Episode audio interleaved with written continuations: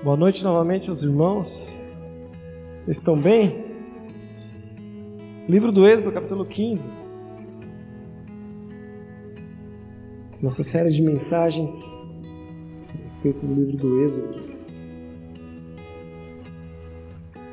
Vamos lá, Êxodo capítulo 15, verso 1. Todo mundo achou? Diz assim o um texto: Então Moisés e o povo de Israel entoaram este cântico ao Senhor Cantarei ao Senhor, pois ele triunfou gloriosamente. Lançou no mar o cavalo e seu cavaleiro. O Senhor é a minha força e a minha canção. Ele é o meu Salvador. Ele é o meu Deus e eu o louvarei. Ele é o Deus de meu pai e eu o exaltarei. O Senhor é o guerreiro, Javé é o seu nome.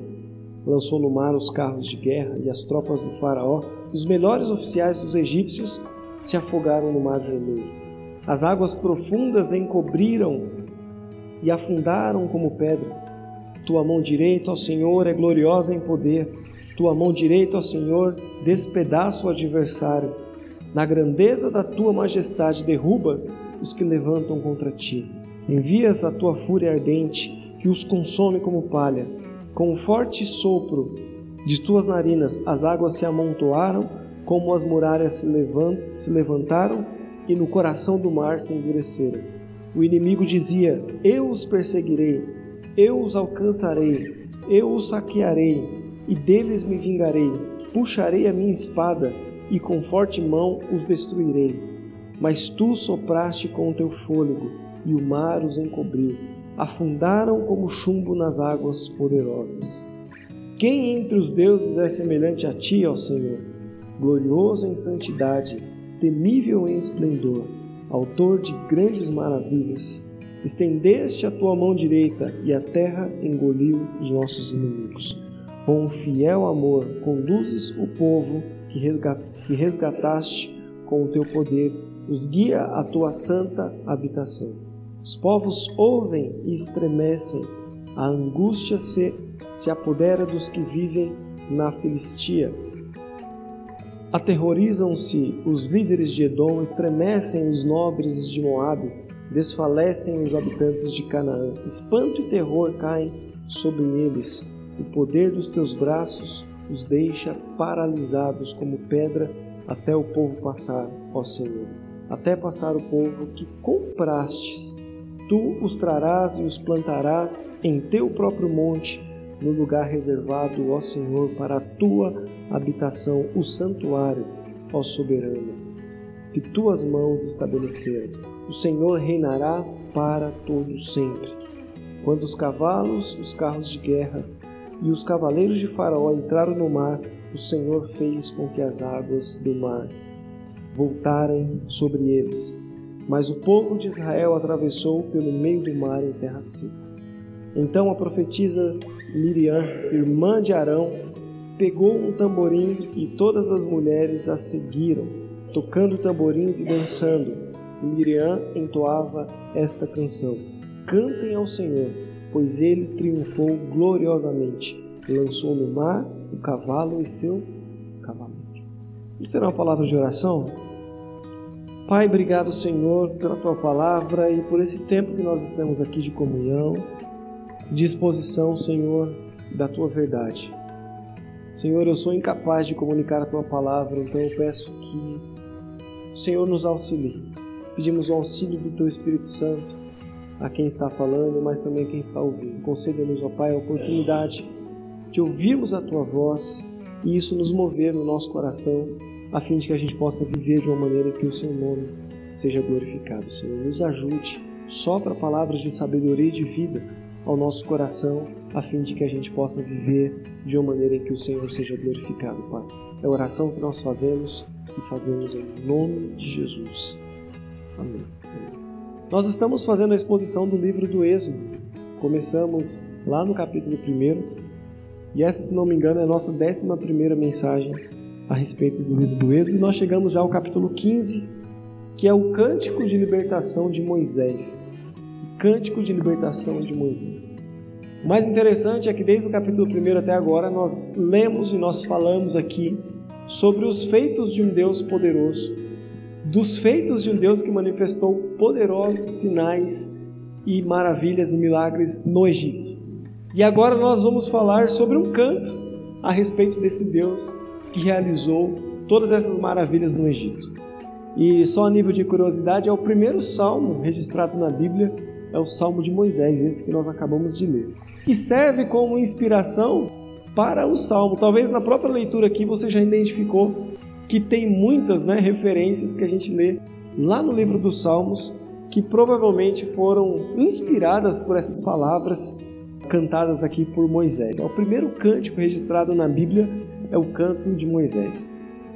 Não só foi o primeiro canto registrado na Bíblia, mas ah, a gente vai perceber aqui que daqui para frente o canto se introduz na cultura judaica e a partir de então eles começam a sempre cantarem e entoarem louvores ao Senhor, não só na época do judaísmo, mas ah, você vai se lembrar que Jesus, depois da, da última ceia, da ceia com seus discípulos, a Bíblia diz que tendo cantado o hino, né, ele partiu para o Getsemane. Então você vê ali que o próprio Jesus cantou um hino ao ir para o Getsemane, ao iniciar ali a sua via sacra, sua via de sacrifício. Em Colossenses 3,16, Paulo fala sobre cantarmos né, cânticos ao Senhor que exaltam o nosso Deus. E nós aqui hoje tivemos também essa experiência de cantarmos aqui ao Senhor, ao nosso Deus. Então você percebe que foi algo que permaneceu na cultura não só judaica, mas também a judaica cristã como é a nossa. Algumas coisas são interessantes que na maioria dos salmos você vai perceber que são salmos, são cânticos sobre salvação. Se você ainda não percebeu essa essa particularidade, você vai perceber que a maioria dos salmos cantam a respeito da salvação. A maioria dos salmos são louvores a Deus a respeito da salvação. Moisés inicia aqui o texto falando sobre salvação. Cantarei ao Senhor, verso 1, pois ele triunfou gloriosamente, lançou no mar o cavalo e seu cavaleiro. O Senhor é a minha força e a minha canção. Então você vê Moisés cantando sobre a salvação, sobre a maneira como Deus salvou. Lá em, em 2 Samuel você tem o cântico de Davi, o primeiro cântico de Davi registrado, e Davi também canta sobre isso. Davi canta: O Senhor é a minha rocha e a minha salvação. Maria, em Lucas capítulo 1, verso 46, ela canta também, ela diz: A minha alma exalta ao meu Senhor, com o meu espírito se alegra em Deus, meu Salvador. Você percebe que são cânticos a respeito da salvação, são cânticos que cantam sobre um Deus que salva. E não foi coincidência hoje nós cantarmos aqui a respeito exatamente do poder de um Deus que nos salva dos sinais miraculosos que Deus manifestou nesse tempo presente em eras antigas para nos salvar, a minha e a sua vida. Nós lemos semana passada Êxodo 14, que foi a abertura do mar. E a gente falou que abrir o mar era algo impossível, era algo sobrenatural que só Deus poderia fazer. E a salvação é esse sobrenatural na nossa vida, na minha e na sua vida. A salvação na minha e na sua vida é o sobrenatural de Deus porque é algo que só Deus poderia fazer em nosso favor. Era algo que estava totalmente fora da nossa capacidade. Falávamos na IBD aqui hoje. Salvação não pode ser alcançada por métodos convencionais ou pela capacidade humana. A salvação é uma obra inteiramente de Deus na nossa vida. Então, quando nós cantamos sobre salvação, nós estamos cantando sobre o impossível de Deus na nossa vida, na minha e na sua vida. Quando Moisés canta sobre a salvação aqui, ele está cantando exatamente sobre isso. Ele está cantando sobre um Deus que abriu o mar, que fez com que eles avançassem sobre o impossível e chegassem do outro lado com vida. O que é a salvação, meus irmãos? Se não nós avançarmos pelo impossível de Deus, passarmos pela cruz e chegarmos do outro lado vivos. A salvação é nós caminharmos no impossível de Deus. É algo que só Deus poderia realizar em nosso favor. Quando o mancebo de qualidade vai até Jesus e diz assim: Olha, eu tenho feito todos esses mandamentos desde a minha mocidade. Jesus diz: Vai então, vende do que tem, reparte com os pobres, vem e segue-me, terás um tesouro no céu. A Bíblia diz que ele fechou seu coração para Deus. E Jesus disse: Olha, é mais fácil um camelo passar pela, pelo buraco de uma agulha do que um rico entrar no reino dos céus. E os discípulos ficaram indignados: Como assim?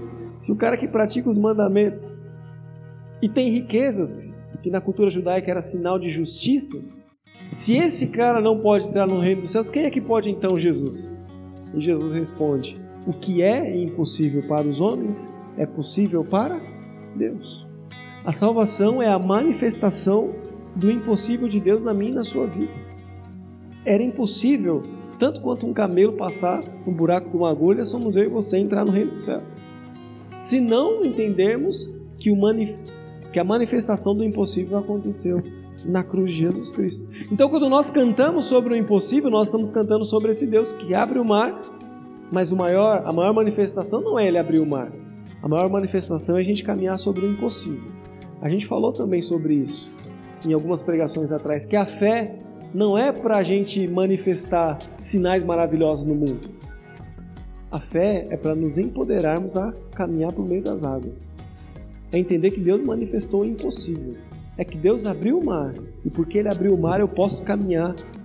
Porque eu sei que Deus está preservando a minha salvação em Cristo. Isso é fé, é caminhar no impossível. A fé é o, é, é o meio que te apodera da salvação por meio da graça. Cantar sobre a salvação, indiretamente ou implicitamente, nós estamos cantando sobre algumas coisas. Por exemplo, quando nós cantamos sobre a salvação, nós estamos reconhecendo a graça de Deus.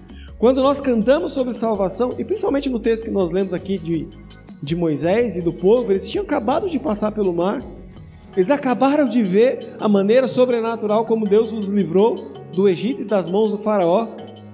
Quando eles chegam do outro lado, que eles cantam sobre salvação, existem algumas coisas que estão implícitas quando nós cantamos sobre salvação também. E uma delas é a graça de Deus. Nós falamos que quando Deus aparece para Moisés na sarça, lá em Êxodo capítulo 3, Deus diz: Olha, eu tenho visto o sofrimento de um povo que é pobre, miserável e escravo no Egito. Isso traduz a minha e a sua vida. Nós éramos pobres, miseráveis, miseráveis e escravos no mundo. Ou seja, se Deus nos salvou, não foi por nenhuma das nossas virtudes. Não foi porque Deus viu algo em nós que chamasse a atenção de Deus em nosso favor. Deus não olhou e falou assim: Ó, o Lelo, como de perfil, ele é lindo. Mentira, cara. Nós éramos escravos no Egito. Esse povo era escravo no Egito. Nós éramos escravos do mundo, dos nossos desejos, dos nossos pecados.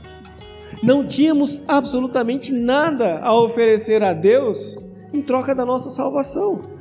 Por isso que Davi diz: O que, que eu posso dar ao Senhor por tudo que Ele tem me feito, por tudo que eu tenho recebido? Como que eu posso retribuir ao Senhor por tudo que Ele me fez? Então, se nós entendemos que nós éramos escravos, que nós éramos pobres, cegos, nus, o que, que nós poderíamos oferecer ao Senhor em troca da nossa salvação? Nada. Mas se nós cantamos sobre um Deus que nos salva, nós então estamos dizendo obrigado, Senhor, pela tua graça, porque nós não éramos merecedores, nós não tínhamos virtudes que o atraísse, ainda assim o Senhor veio até o nosso socorro e nos salvou e nos libertou. Então, quando nós cantamos sobre salvação, nós cantamos sobre a graça de Deus, um Deus que nos salvou quando nós éramos ainda escravos do mundo, do pecado dos nossos desejos. Por isso que Paulo diz lá em Efésios capítulo 2, em outro tempo, nós éramos escravos do príncipe desse mundo, dos nossos desejos, estávamos mortos, dos nossos desejos e na concupiscência da nossa carne, mas Ele nos salvou. Então, quando nós cantamos sobre salvação, o Senhor é a minha rocha, é a minha salvação, nós estamos também cantando a graça de Deus. Porque Ele veio até o nosso socorro não foi por nenhuma virtude não foi por nada de valor que pudesse atrair o seu favor. Quando nós cantamos sobre salvação também, nós estamos reconhecendo a nossa condição. Quando nós cantamos sobre salvação, nós também estamos reconhecendo a nossa condição. Nós falamos semana passada que Deus conduz o povo até Piairote. Piairote é diante do mar, é um acampamento, né? Diante do mar, de um lado tinha Baal Zephon, que é uma nação hostil, senhor do norte. Do outro lado tinha a torre do Egito, que é a torre de Migdol. E atrás quem é que está vindo? O faraó e o seu exército. O povo está cercado. O povo está num beco sem sair. Quando nós cantamos sobre a salvação de Deus em nosso favor, nós estamos reconhecendo a nossa condição. Você está reconhecendo a sua condição diante de Deus. Quando você canta sobre um Deus que te salvou, você está implicitamente, implicitamente reconhecendo a sua condição. Se aquele povo que estava em um beco sem saída tivesse um poderio militar para resistir às forças de Faraó, vocês acham que eles estavam desesperados clamando a Deus? Não estava nada. Eles iam falar assim: pessoal, vamos aqui, ó, linha de frente, os arqueiros, o pessoal, tropa de elite, vamos levar, a gente vai marchar, a gente vai resistir. Vamos ver se Faraó é poderoso mesmo. Vamos ver se Faraó é tudo isso mesmo. Mas aquele povo não tinha condição nenhuma, e quando eles levantam os olhos, lá em Êxodo capítulo 13, verso, que eles veem o avanço do exército, eles falam assim: Moisés, lascou, o Faraó está chegando. Era melhor a gente ter morrido, era melhor a gente ter permanecido como escravo no Egito do que morrer no deserto. Por que você nos trouxe aqui, Moisés? A gente vai morrer. Quando nós cantamos sobre um Deus que nos salva, nós precisamos enxergar que nós estávamos numa condição de morte. Porque nós não cantaremos sobre a salvação de um Deus se nós não entendêssemos que nós somos esses que precisavam ser salvos. Se nós não reconhecermos que nós precisamos de Deus e que nós estamos em péssimas condições, nós não cantaremos a respeito de um Deus que salva. Eles cantaram a respeito de um Deus que salva porque eles sabiam que eles não poderiam resistir às forças de Faraó. Quando nós cantamos a respeito da salvação, nós estamos dizendo indiretamente para Deus: Eu não dou conta. Eu não dou conta, Senhor. Eu preciso da tua mão. Preciso da tua força. Preciso da tua presença. Eu não dou conta. Eu vou morrer. Eu vou perecer. Serei destruído. Eu não dou conta. Se o Senhor esticar a corda, ela arrebenta. Porque eu não consigo resistir. Então, quando nós cantamos sobre salvação, nós estamos reconhecendo a nossa condição, o nosso estado, que nós precisamos da intervenção e do socorro de Deus. Cantar sobre a salvação também é reconhecer que o nosso Deus é suficientemente capaz de nos salvar. Olha o que, que diz, ainda no, no, verso 2: O Senhor é a minha força, o Senhor é a minha canção, Ele é o meu Salvador. É Ele que me salva, é o que Moisés está falando. Deus é a minha canção, Ele é o meu Salvador. É Ele que nos salva. Quando nós cantamos sobre salvação, nós estamos exatamente falando o que nós acabamos de cantar aqui. Que o nosso Deus tem poder para nos salvar. Olha o verso 6 que, que diz: Tua mão direita, ao Senhor, é gloriosa em poder, tua mão direita, ao Senhor, despedaça o adversário. Que adversário que nós estamos falando? No contexto do Êxodo, nós estamos falando de Faraó e do Egito. Mas será que nós estamos presos apenas ao êxodo? Será que Deus está querendo dizer algo muito além do que uma manifestação de abrir o mar? Eu acho que ele está. Se você olhar lá no verso, no capítulo 7 de Êxodo, verso 12, três páginas aí para trás da sua Bíblia, vai dizer assim, ó, Êxodo 7, verso 12. Jogaram suas varas no chão e elas também se transformaram em serpente, mas a vara de Arão engoliu a vara dos magos. Se lembra dessa história? Moisés e Arão vão diante de Faraó e eles manifestam o sinal da vara se transformando em uma serpente. E, e, e o texto vai dizer para a gente que, através das, das artes ocultas do Egito, os magos de Faraó fazem, reproduzem o mesmo sinal. Mas a diferença é que a vara de Arão engoliu a vara dos magos. Essa expressão engoliu aparece duas vezes em toda a Bíblia. Essa expressão do hebraico engoliu aparece duas vezes em toda a Bíblia. A primeira, no capítulo 7, no verso 12. E essa mesma palavrinha vai aparecer aqui no Cântico de Moisés, no verso 12 também. Capítulo 15, verso 12, olha o que, que diz: Estendeste a tua mão direita e a terra engoliu os nossos inimigos. Aparece de novo a mesma expressão, engoliu os nossos inimigos. Quando nós falamos que Deus tem poder para nos salvar, de que adversário nós estamos falando? De que salvação nós estamos falando? O texto lá de Êxodo 7,12 diz que a vara engoliu o poder religioso de Faraó. Aqui nós lemos que o próprio Deus engoliu com sua mão direita Faraó e o seu exército. E olha o que, que Paulo vai dizer lá em 1 Coríntios, capítulo 15, e verso 55. Primeira carta do apóstolo Paulo aos Coríntios, capítulo 15, verso 55. Olha o que, que diz: A morte foi engolida na vitória. Pegou a referência aí? A morte foi engolida. Em algumas traduções está: a morte foi tragada na vitória. Onde está, ó morte, a sua vitória? Ó morte, onde está o teu aguilhão? O pecado é o aguilhão da morte que nos fere, e a lei é o que nos torna, é o que torna o pecado mais forte.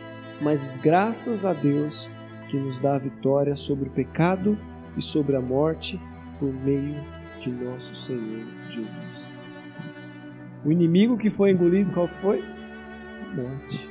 Cristo venceu a morte. Ele engoliu a morte. Tragada foi a morte na vitória do Cordeiro. De que vitória nós estamos falando? De que adversário nós estamos falando? Jesus Cristo venceu a morte. Amém? Verso 14, verso 4, perdão, no texto que nós lemos, diz assim, ó: Lançou no mar os carros de guerra e as tropas de Faraó, os melhores oficiais dos egípcios se afogaram no mar. A gente falou em algumas pregações atrás que Deus estava sabotando os poderes do Egito. Deus estava sabotando os poderes do Egito. O primeiro poder que Deus sabotou foi o poder religioso. Eles começam a reproduzir os milagres que Deus fazia até o ponto em que Deus expulsou os magos da sua presença. Depois Deus sabota o poder político do Egito, quando nasce chaga nos ministros de Faraó, e eles não podem também ficar na presença de Moisés e de Arão. E agora Deus está sabotando o poder militar do Egito. O verso 4 diz que Deus lançou no mar os carros de guerra, as tropas de Faraó, os melhores oficiais dos egípcios se afogaram no mar. Deus agora definitivamente aniquilou todos os poderes do Egito e de Faraó. O poder religioso, o poder político o poder de militar, o poder militar de Faraó sucumbiu diante do nosso Deus. A gente tem falado aqui que o livro do Êxodo é uma batalha de deuses por que é uma batalha de deuses? É, é talvez uma expressão um pouco equivocada, né? Por quê? Porque Faraó se senta no trono e ele, e ele se intitula como a própria reencarnação do deus egípcio. Então ele é um governante que está numa posição como se fosse um deus. Por isso que quando Moisés chega diante dele diz assim, ó, o Deus de Israel mandou aqui para libertar o povo. Ele falou assim, quem é esse Deus que eu não conheço? Eu não conheço esse seu Deus. Mas o nome do próprio Deus é o Eu Sou. Yoderre Vaverre. O Eu Sou. Talvez essa expressão é, ou talvez todos esses acontecimentos, é Deus explanando para Faraó: esse é o meu nome. Você não estava questionando quem eu era? Você não queria saber minha identidade? Tá aí. Esse sou eu, Deus Todo-Poderoso. E tem uma expressão aqui que aparece tanto para criar quanto para destruir. Está aí no verso 8, acompanhe comigo. Com forte sopro das tuas narinas as águas se amontoaram como muralhas, se levantaram no coração do mar, e no coração do mar se endureceu. Moisés está falando que com o sopro das narinas de Deus o mar se abriu e elas, as paredes do mar se fixaram para que o povo passasse em terra seca. Mas esse mesmo sopro que Deus soprou para que o povo passasse em vida, acompanhe no verso 10. O que, que acontece com esse mesmo sopro? No verso 10 diz assim: Mas tu sopraste com teu fôlego, e o mar os encobriu, afundaram como chumbo nas águas?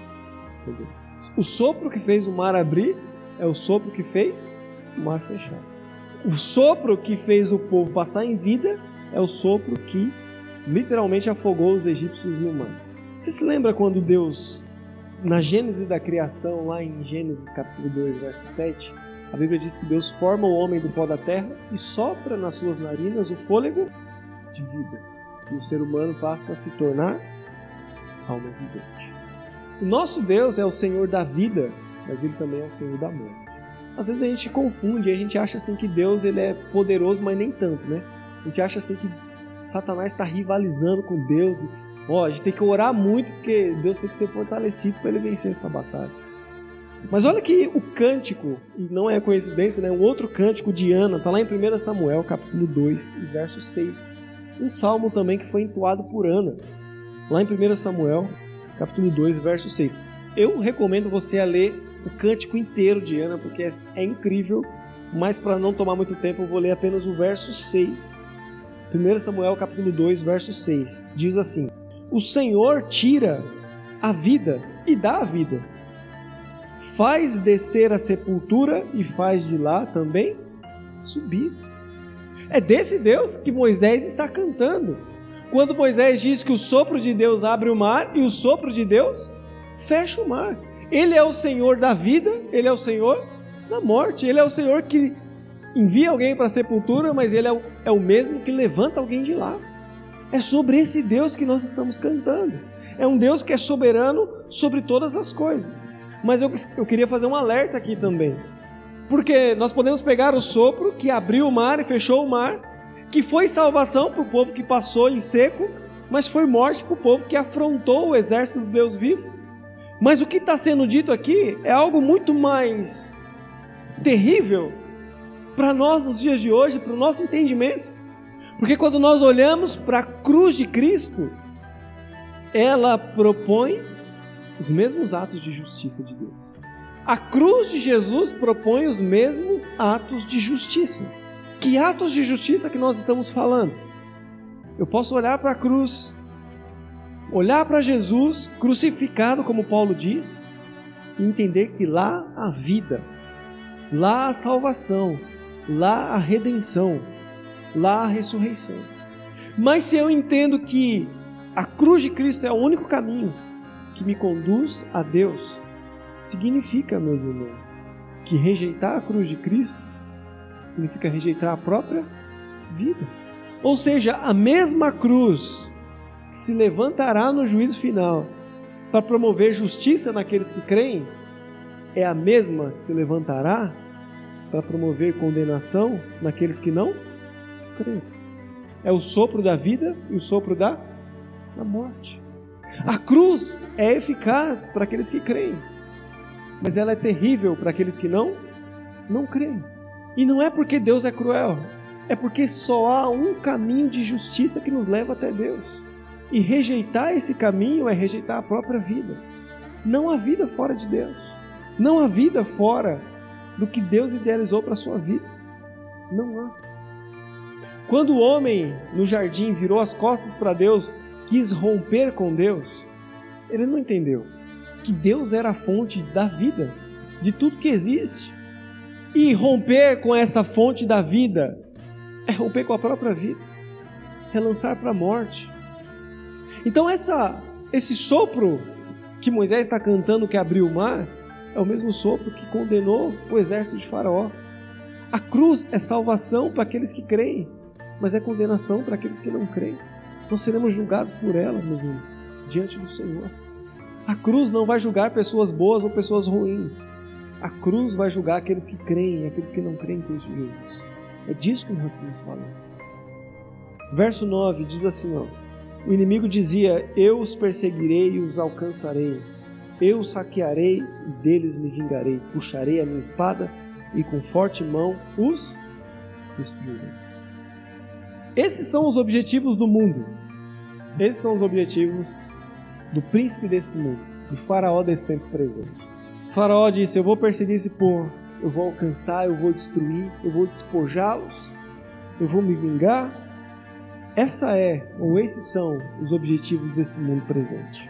Esse mundo aqui tem segundas intenções a seu respeito. Teve um rapaz que veio se aconselhar comigo e ele falou assim: Lelo, eu tenho uma família maravilhosa, eu tenho uma esposa linda, eu tenho filhos incríveis, eu tenho um lar abençoado.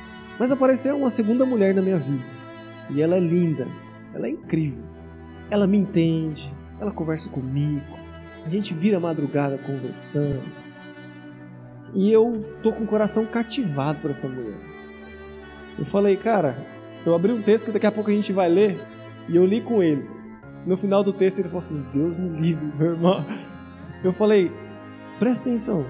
o mundo tem segundas intenções. O mundo tem segundas intenções. Não pensa que o pecado é só essa coisa boa que você faz. Isso é só a primeira parte. É que o pessoal não conta a segunda. O pecado não te dá spoiler do que vai acontecer. Ele não te dá spoiler do que vai acontecer na segunda temporada. Ele fala assim: ó, a primeira como que é boa. Quer experimentar? Não quer curtir, não? Mas quando chega na segunda temporada, você fala: o que, que eu fiz com a minha vida? O resultado do pecado e do mundo é que o mundo propõe sempre pra gente segundo as intenções.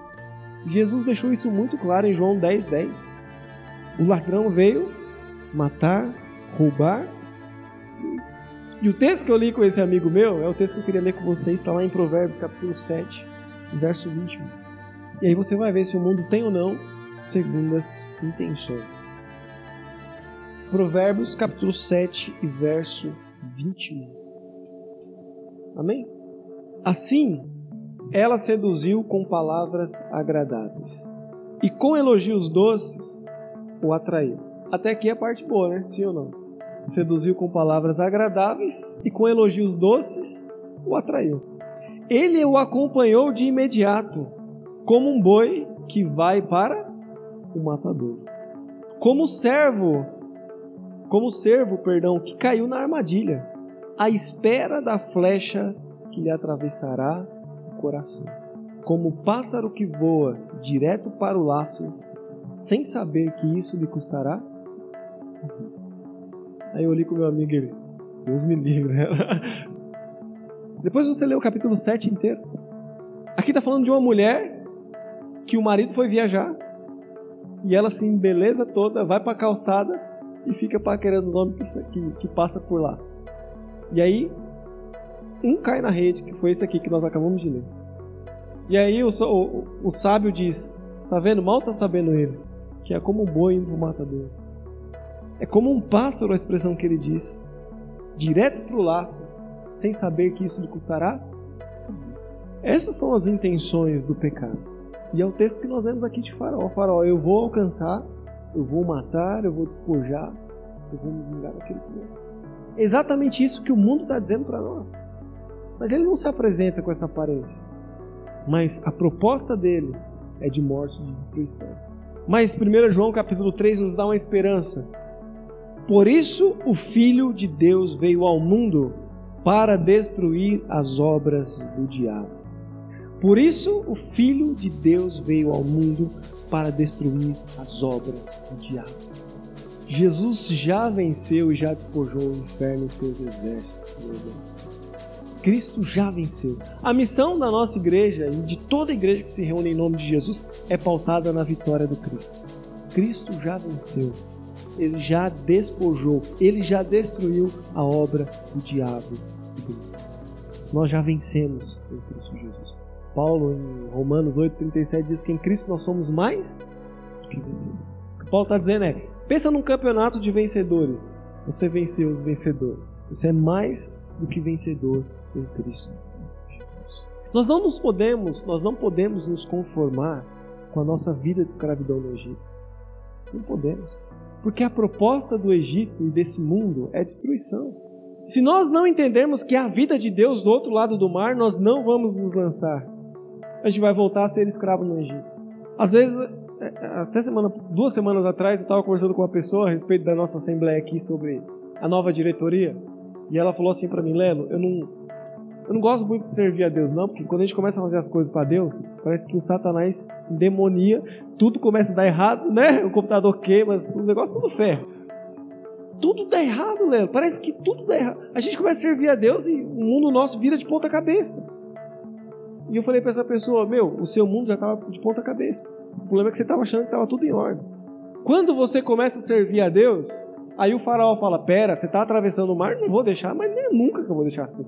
Enquanto você é escravo aqui, tá tudo certo. Eu finjo que você está vivendo uma vida em paz, mas você não entendeu ainda que você é escravo. A hora que você confronta os poderes desse mundo e você levanta a bandeira do Evangelho e diz: Eu vou servir a Deus, eu vou atravessar o mar, eu vou viver em liberdade, o meu Senhor é Cristo, não é o mundo. Você acha que Satanás vai cruzar os braços e falar assim: Ah, vai lá? Lógico que não. Nós já éramos escravos. Eu falei para essa pessoa: Meu, a sua vida já estava em desordem, você só não entendeu ainda. Quando nós começamos a servir a Deus, Aí que Satanás começa a revelar o que de fato, quais são as suas intenções.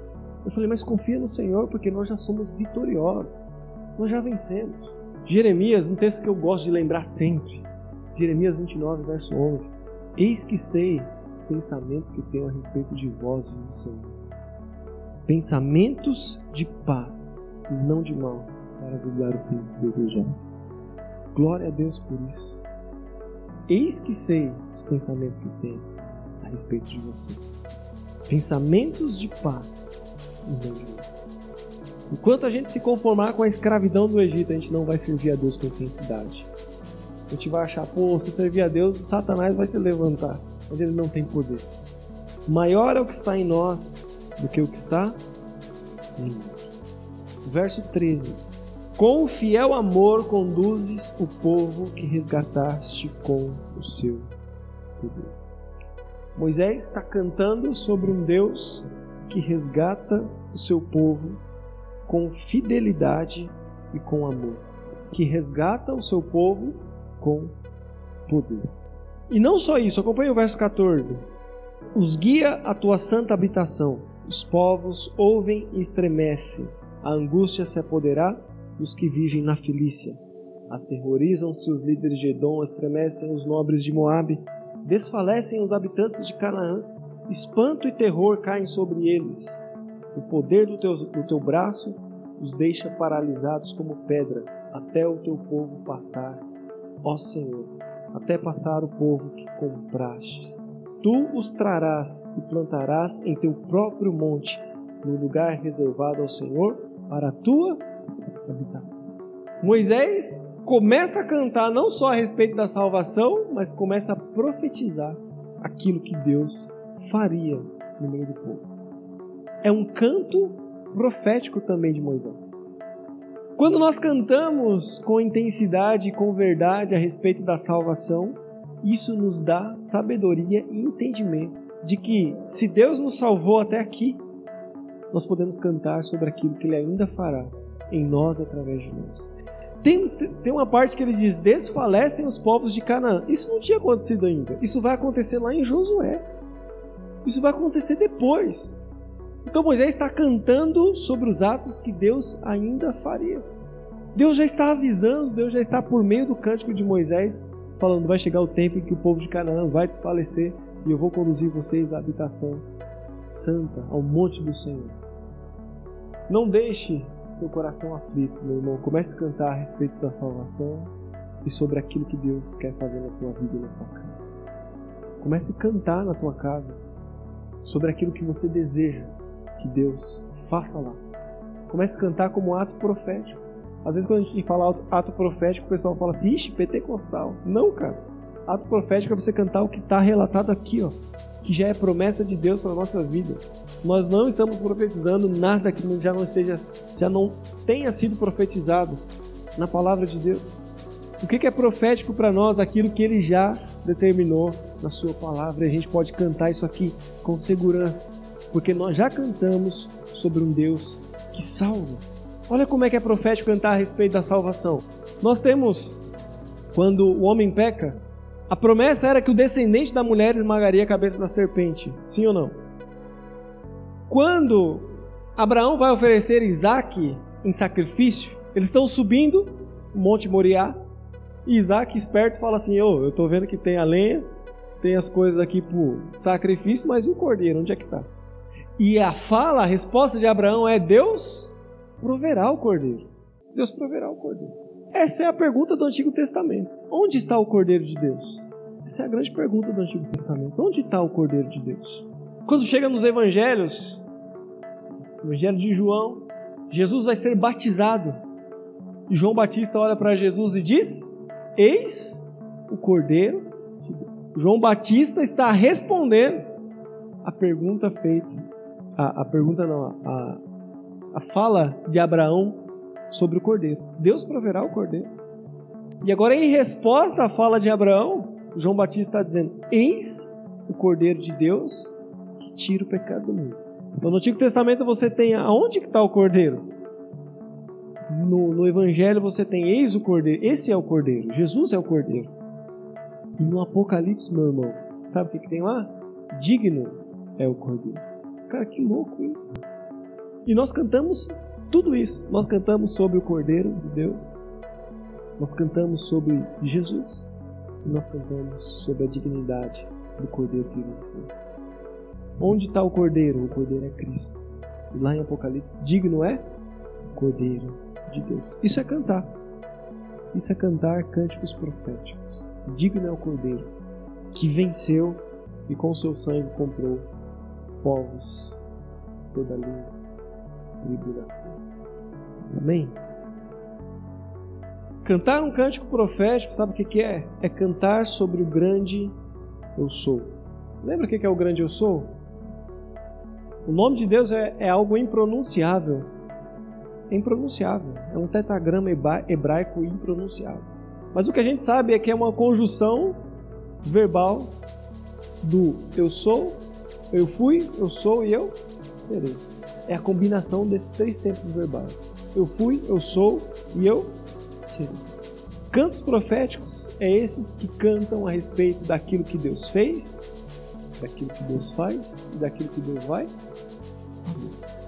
A gente precisa reformar a nossa, a nossa estrutura cristã hoje em dia. Porque quando você ouve, por exemplo, assim, ó, quem te viu passar na prova e não te ajudou, quando vê você na bênção vai te arrepender. É ou não é? Vai ver você lá no palco, vai olhar e ver Jesus brilhando em você. Quem sabe um dia você vai dizer como vale a pena ser fiel. A minha prova antes tinha um gosto amargo, mas minha vitória hoje tem o quê? Demoníaco. Demoníaco isso. Mas é o que mais tem sido cantado aí fora. As pessoas não estão cantando mais sobre um Deus que salva estão cantando mais sobre o Deus que era, que é e que há de vir. Não estão mais cantando como no domingo de Ramos. Osana, Oxiana é o que vem. Sabe o que significa o termo Osana? Oxiana do hebraico significa vem nos salvar, imperativo. Precisamos resgatar louvores que de fato glorificam o nosso Deus.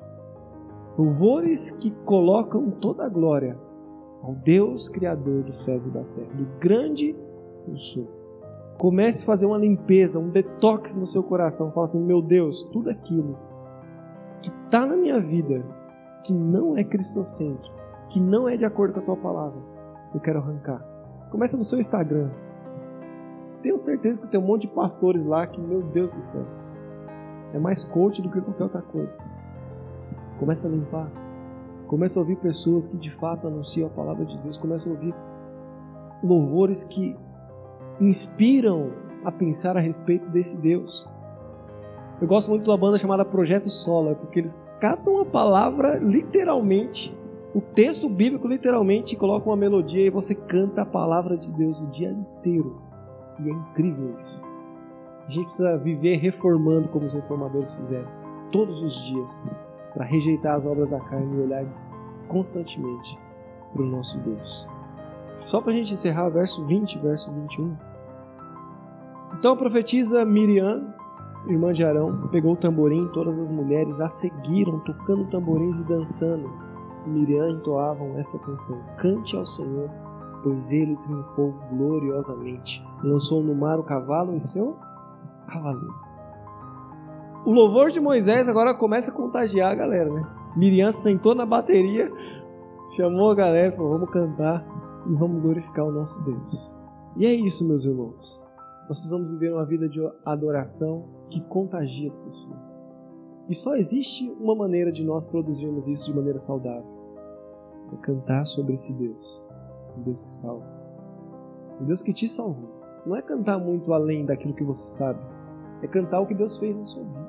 O que Moisés está cantando aqui é aquilo que Deus fez na vida dele naquele momento. Ele está cantando: Deus abriu o mar e a gente passou, e depois fechou o mar e o povo de, do Egito morreu. Está cantando aquilo que Deus fez. Comece a cantar na sua casa aquilo que Deus tem feito na sua vida. Senhor, obrigado porque o Senhor salvou meu casamento, obrigado porque o Senhor salvou meu filho, obrigado porque o Senhor salvou minha vida, obrigado porque, cara, obrigado, Senhor, e começa a cantar sobre aquilo que Deus tem feito na sua vida. Eu tenho certeza que isso vai contagiar e você vai experimentar aquilo que só Deus pode fazer através de você. Cantar como Moisés cantou quase como que um impulso, é quase como que um transbordar de gratidão, de alegria, que se torna quase que incontrolável. A minha oração é que chegue um dia em que eu experimente Deus com tanta intensidade que apenas a literatura por si só ou a fala por si só não consigo dar conta. E por impulso eu comece a cantar as maravilhas que Deus tem feito. Sabe quando você não consegue se conter, você não consegue só escrever, você não consegue só falar. Você quer cantar, você quer ir além, você quer misturar tudo isso com louvor que glorifica a Deus. Minha oração é que um dia a gente chegue no ponto desse transbordar de Deus, com palavras de louvor e de gratidão ao nosso Senhor. Sempre que a gente vai orar aqui antes do culto com o ministério de louvor, eu sempre falo para eles: deixa Deus transbordar através da vida de vocês. Seja um louvor que transborde e paz. Amém? Curva a tua cabeça, feche teus olhos. Glória a Deus. Queria orar pela tua vida. Queria que você apresentasse diante do Senhor o teu mar fechado, o teu beco sem saída. Queria que você apresentasse ao Senhor agora o, a tua impossibilidade. E quem sabe daqui a um tempo você volte aqui para nos contar ou para cantar a respeito daquilo que Deus tem feito através de você e daquilo que Deus manifestou através da sua vida. Nós queremos ouvir você cantando a respeito desse Deus que salva, desse Deus te conduz a planícies, a passos verdejantes. Então apresente diante do Senhor aí agora a sua impossibilidade, o teu mar fechado, o teu beco sem saída, o teu conflito, a tua dificuldade. Fala, Senhor, eu sei que tu és. Porque nós cantamos de um Deus que foi, que fez, cantamos sobre um Deus que faz e cantaremos ainda mais sobre um Deus que fará no nosso meio sinais e maravilhas. Deus, nós te louvamos, Pai, na beleza da tua santidade. Te exaltamos e te glorificamos. Estamos rendidos, ó Pai, depois de ler um texto tão profundo, de um louvor que exalta e glorifica o teu nome, um louvor que brotou de um coração inspirado pelo Senhor, como de Moisés, e eu tenho certeza que foi inspiração para que nós pudéssemos hoje aqui falarmos da tua palavra, Senhor, produzir muita vida, muita intensidade no nosso coração. Então pedimos, ó Deus, que assim como o Senhor fez na abertura do mar aqui, que o Senhor faça em cada impossibilidade agora apresentada diante do Senhor pela tua igreja, que o Senhor se mova, Pai, de maneira sobrenatural sobre cada impossibilidade aqui apresentada, Senhor, com poder e com atos maravilhosos, para que a gente possa salmodiar e cantar de um Deus que opera sinais e maravilhas. Nós te louvamos e nós cremos no Senhor, depositamos no Senhor a nossa confiança e pedimos ao Pai que o Senhor continue, Pai, soprando palavras de vida e de sabedoria durante a nossa semana, nos conduzindo, Pai, por toda boa palavra e por todos os teus propósitos, Pai. É a oração que nós fazemos, é a oração da tua igreja, que nós fazemos em nome de Jesus. Amém. Amém.